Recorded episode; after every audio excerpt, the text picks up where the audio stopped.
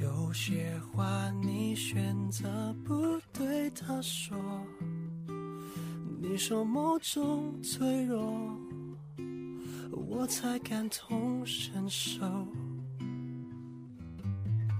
我永远都愿意当个听从。有时候回头看我们经过的路，都挺不容易的。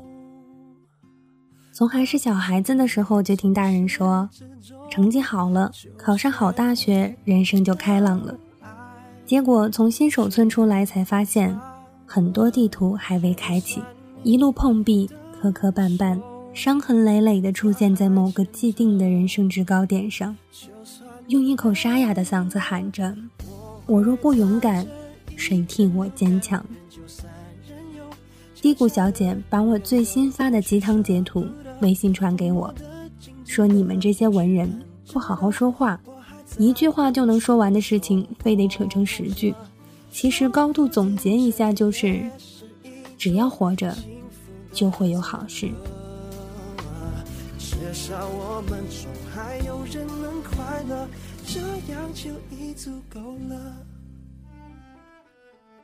最美的时光遇见最好的你。Hello，大家好，好久不见了。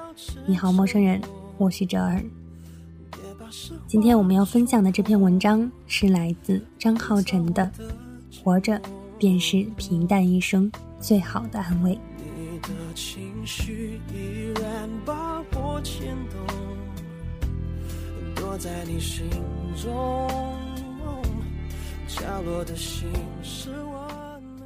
低谷小姐是我的大学同学。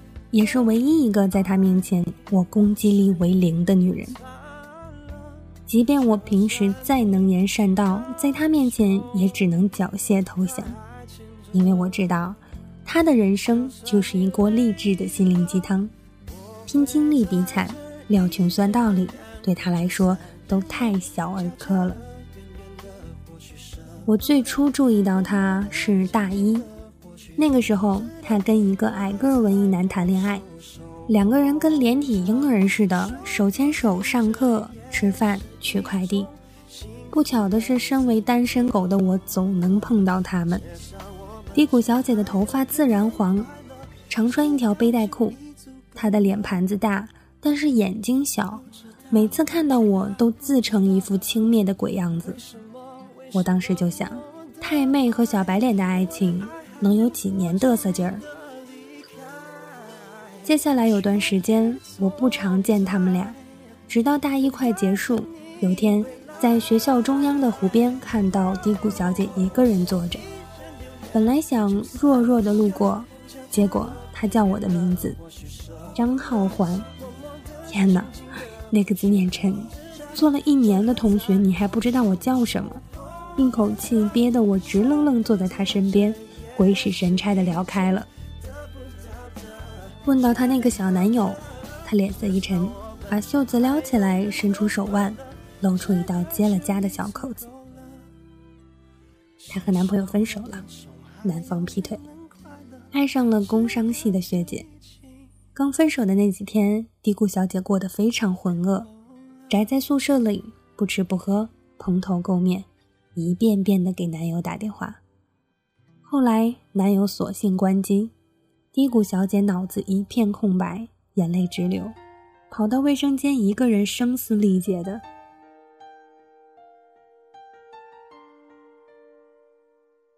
也是那天，低谷小姐告诉我，在她三岁的时候，父母离婚，她跟着爸爸，但是她爸后来找了一个年纪跟她相仿的后妈，两个女人每天吵得声势浩大。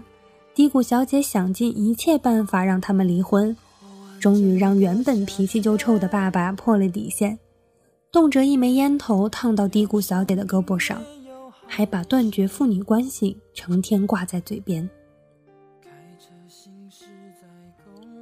低谷小姐就像一块活性炭，随时吸附着负面情绪，但总能以一种很洒脱的方式分解。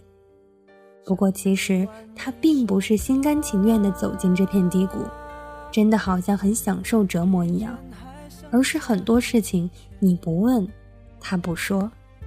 就像我也是后来才知道，那个小男友看到我们的亲密，还试图挽回她，但是被嘀咕小姐拒绝了。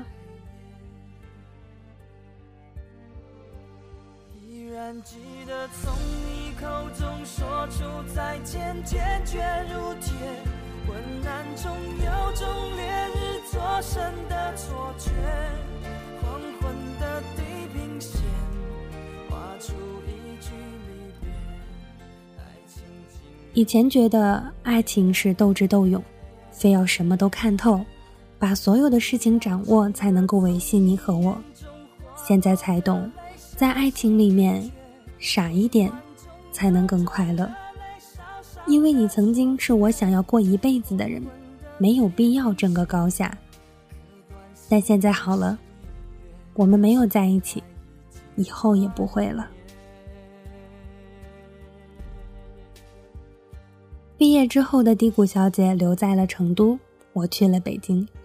临走之前，我还认真的给她发了信息：“别想我，既然不能相濡以沫，不如相忘于江湖。”嘀咕小姐在家蹲了很久，后来她爸真的跟那个后妈离婚了，父女俩又闹了一阵不愉快，直到那个口口声声说要断绝父女关系的老爸发了一段诚恳的信息，说这辈子只有他了，让他别再生气。两个人和解了，嘀咕小姐跟着爸爸回了老家，还经父亲介绍去了银行当柜员。正是因为这个工作，她遇上了现在的老公。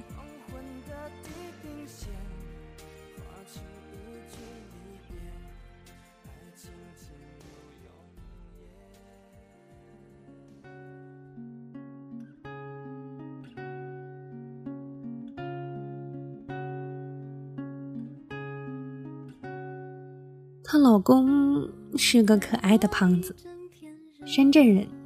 当他把他们的结婚照发给我的时候，我一度怀疑嘀咕小姐还没有从那个小白脸的情商里走出来，有点放任自流。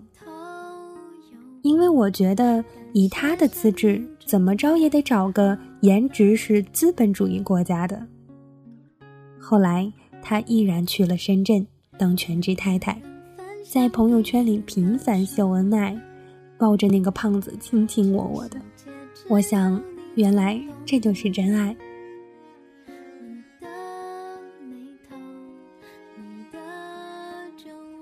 再一次见到低谷小姐的时候，是去年出新书到深圳签售。她牵着老公出现在人群里，我嚷嚷着：“你干嘛要排队？”她给我一个尴尬的表情，问我能不能拥抱一下。我大方的抱上去，感觉她的身子在颤抖。他好像瘦了，连那个标志的大脸盘子也小了一大圈。签售结束之后，他单独约我吃料理，几杯洋酒下肚，他问我是不是觉得他变老了。我打趣说：“好像是啊，浑身都是妈妈的味道。”准备什么时候要孩子呢？他沉吟半晌，然后继续用他无所谓的态度说：“我生不了孩子。”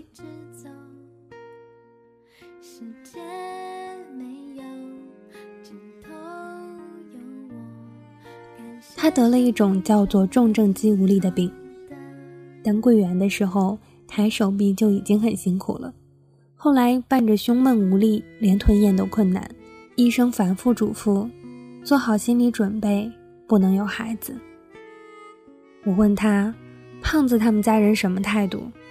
他兀自摇头，叹了口气，随后又补充说：“但是我老公对我真的很好，我们同居那会儿。”有一次，他去北京出差，我当时一个人在家，后半夜突然喘气困难，全身抽搐冒冷汗。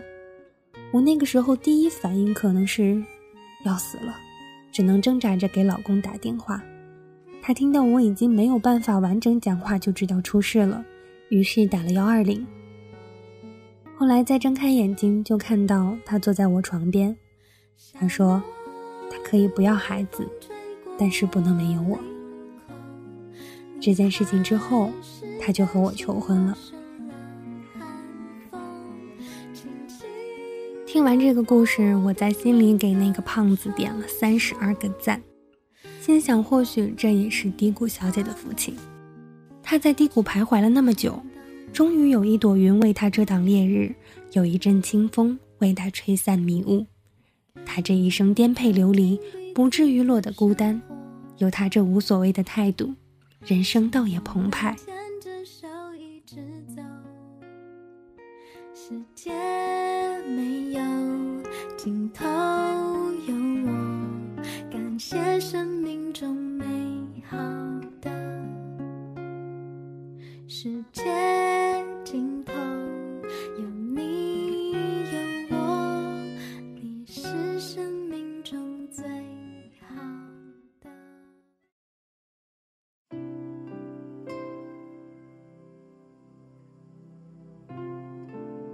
可惜不巧的是，就在去年全世界都在过圣诞的时候，他一个电话打过来，哭得抽搐，话都讲不清楚，但是意思我听明白了。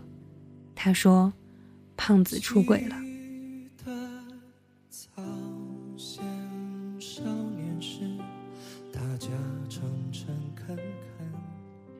具体情节恕我不再赘述，但凡出轨，无外乎只有一个原因。就是不爱了，不爱是两个人分开最无理的理由，还逼着另一方只能接受。那天，低谷小姐本来是要跟胖子一起去大理的，机票都买好了。后来她一个人自己去了，看他在朋友圈拍的客栈的猫，洱海的落日，清汤寡淡的配文，还分享了一首歌，是个叫不出名字的新人。他把木心那首《从前慢》谱了曲，清澈的声音唱出来。从前的日色变得慢，车马邮件都慢，一生只够爱一个人。我间或问他在干什么，生怕他做傻事。他直截了断我的心思。放心吧，如果能够活着，我一定好好的活着。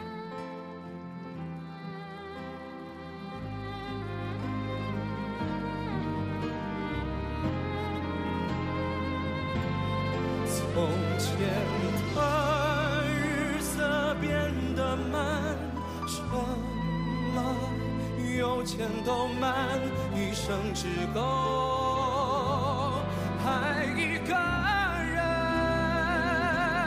从前的锁也好看，钥匙竟没有样子。那一刻，我似乎也变得无比豁达。感同身受，我也经历过失恋，也被大小挫折玩弄过。曾经以为上帝为你关上一扇门，同时也会倒下所有的墙。一夜之间发现什么人都不可依，什么也不再笃信。但后来独自趟过这趟浑水，才知道人只有在低谷的时候才是清醒的，因为拥有了再失去，拼命过又被打击。这要比什么都没有更让人难过。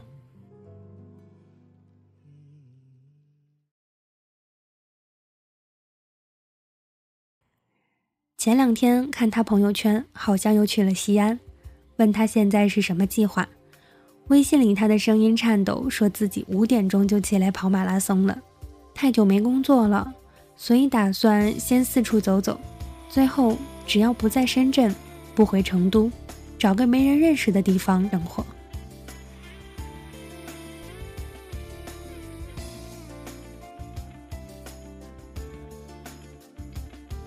也是那天，我问他可不可以把他的故事写在书里，他欣然同意了。而且他叮嘱我，其实不希望我把胖子写得太差，毕竟当时他明明知道不可能有孩子，也坚持和他结婚。这两年，对他也是真的好。感情这种事情始终是两个人的问题，他现在也没有恨他。想到小 S 在《康熙》里对黄子佼说的话，现在所有的细节我都记得，但是对我来说，竟然都变成了好的故事。我应该略去这段的，但是真心也希望胖子能够看见，不管这个女人有多么好，或者是在你们相处当中有哪些我不知道的坏。她都不属于你了。谢谢你把我当初认识的低谷小姐，完好的还给我。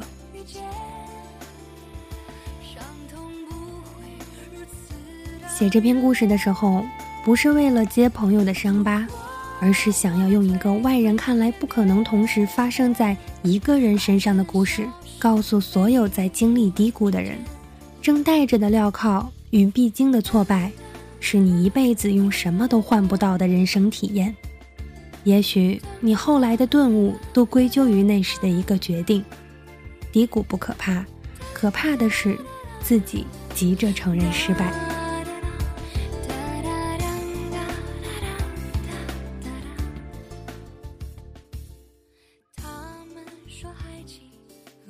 是谁曾经许下壮志豪言，却被一两个难处吓得躲在被窝里久卧不起？心想，若是酩酊大醉一场，便是心痛最好的解脱。要知道，不管好的坏的，时光都会一直流淌，流入岁月里，成为平淡一生最好的安慰。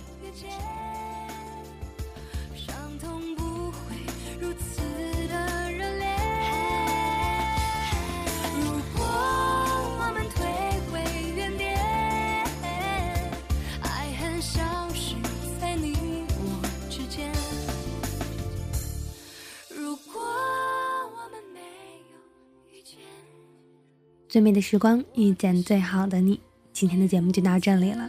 你好，陌生人，我们下期节目不见不散。